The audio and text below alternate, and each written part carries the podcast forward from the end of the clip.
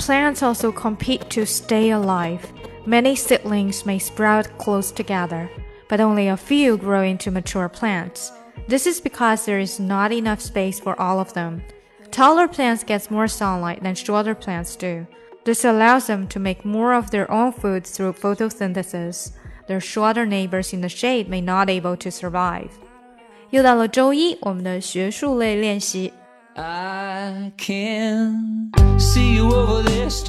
更详细的讲解，请点击我的名字查看听力阅读专项提升。关注公众号 ES Post，每天接收跟读推送。